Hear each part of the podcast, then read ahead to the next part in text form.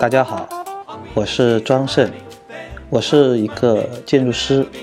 今天我在上海，在我的工作室，也是我的第六个工作室，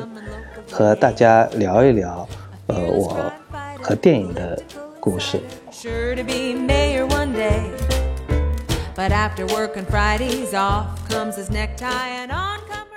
我从小还是非常喜欢电影的。我记得小时候，不像现在。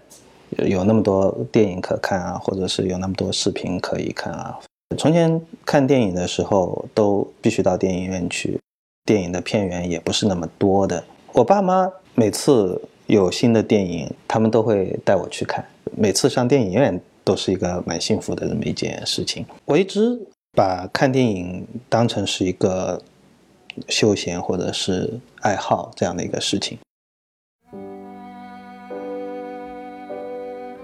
后来我工作之后就忙了，但是看电影这个事情我是一直是没有放下的，哪怕是在工作最忙的那个时候，我也会设法去找一些好的电影看，买很多碟片去看。我家里面的呃碟片收拾出来非常非常多，但现在也都已经不用这个碟片机了。嗯，当时就我每次都会去买很多的碟片来看。呃，而且是会一边工作一边放在那个地方去看。久而久之，我觉得可能，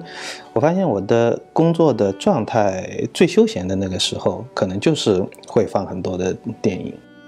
我在做设计的时候，我是不能够没有这些声音啊，或者是没有这些影片的，它可能成为工作的一部分。那有的人可能会嗯不喜欢这样子的干扰，但是对我来说。这反而是一种特别放松的一种状态，呃，当然看电影也不是纯粹的一个娱乐，它会给到我很多这种想法，或者是跟工作有关的素材啊，甚至是研究啊。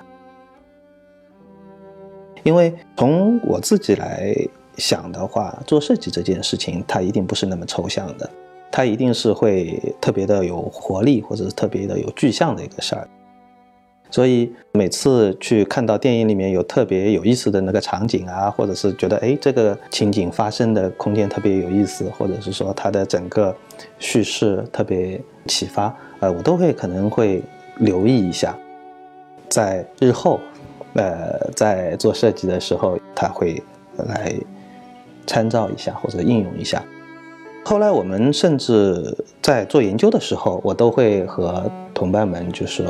拿一些电影素材来进行比较。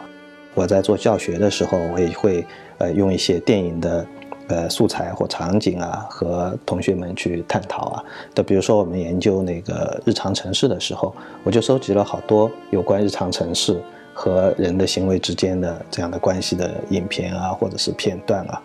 呃，来作为一个素材。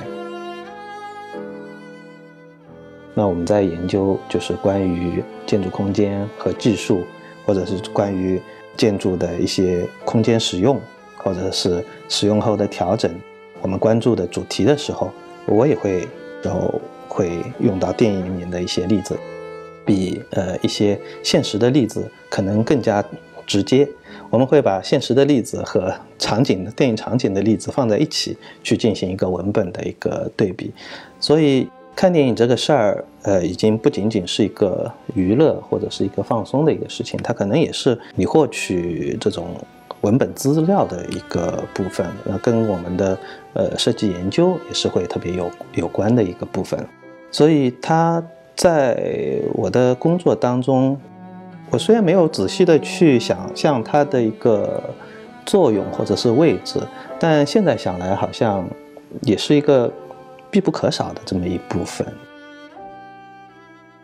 特别喜欢看的是这种科幻片啊，或者是悬疑片啊什么的。我觉得我特别喜欢看科幻片，可能跟从小就是喜欢看这些科幻小说啊，或者是探索的这些小说啊是有特别大的大的关系的。因为科幻片它呃，它会设想就是。其实是有的时候未见的是一个很科学的一个设想，但是它体现了一个你总归会要去设想你的未来会是怎样子的。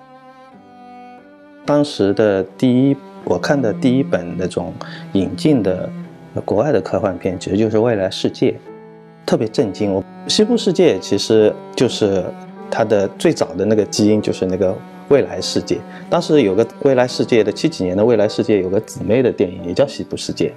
啊，我们看的呢是引进的，就就是《未来世界》。我觉得，当然看电影啊，或者电影，其实就是有时候你随便看看，就会得到很多的东西。另外一个，它其实也是会有叙事、叙事性的东西，叙事性的方法呀。因为电影本身就是一种叙事的一种方法。电影的场景，它都是一个一个片段而拼拼成的，它用它的方式来拼接而成的。那么，它当然跟我们实际在空间体验里面的是不太一样，呃，但是实际空间体验它是可以相仿的，所以它会这样子的一种，就是其实是会有这种参照性。我一直觉得，其实你做设计的人呢，你需要把这个事儿想得特别具体，你不是只是讲道理在做设计。嗯，要讲道理做设计，它就变成一件特别无聊的事情，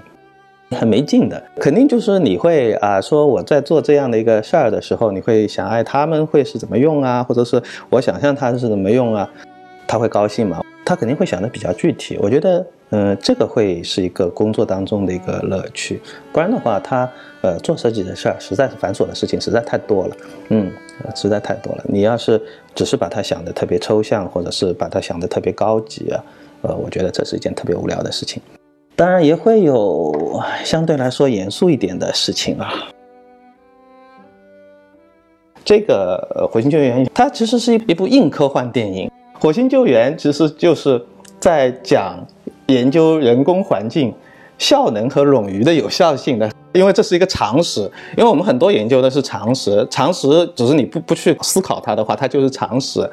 就是空间站，它就是一个特别精确的终极样本。因为你的那个外部的环境你是没有办法生存的嘛，所以你要在内部有一个特别精确的一个环境。但空间站又不能够，呃，从重量啊，从呃效率啊，从耗能上面，它要实际上是要特别精简。啊，特别有效，啊，特别轻或怎么样，所以空间站要是砸块陨石，它就完了。所以空间站它是这么一个样本，就是它是一个极端样本，就是我如果我们地球没法生存了，这个是极端样本，不能跨出去，它会人所有的那个都是人工做成的。火星救援这件这个故事，它当然是讲一个这种呃。宇航宇航员在火星上面，他孤独生存了多少多少年？好像好几年，然后一千多个火星日啊，就是然后被救援回来。实际上是就是它是一个发生在火星上的一个对于这种我们生存环境的一个有效性的改造的过程。它的食物只能够呃就是保证一段时间，怎么能够活下来就会成为一个巨大的一个问题。他怎么能够撑到能够活下来呢？啊，幸好他是一个。乐观的植物学家，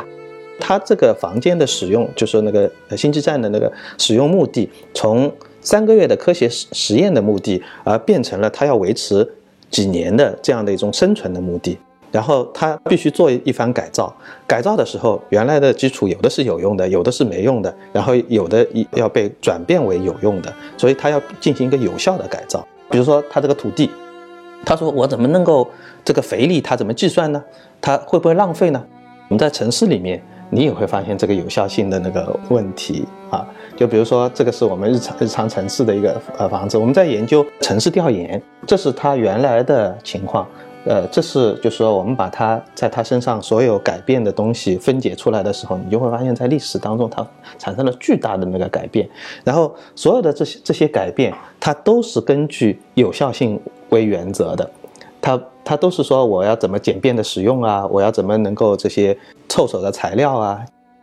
它实际上是讲的是同一件事情，也就是它变成了一个可自研究的一个文本，而不仅仅是只是娱乐的这么一件事情。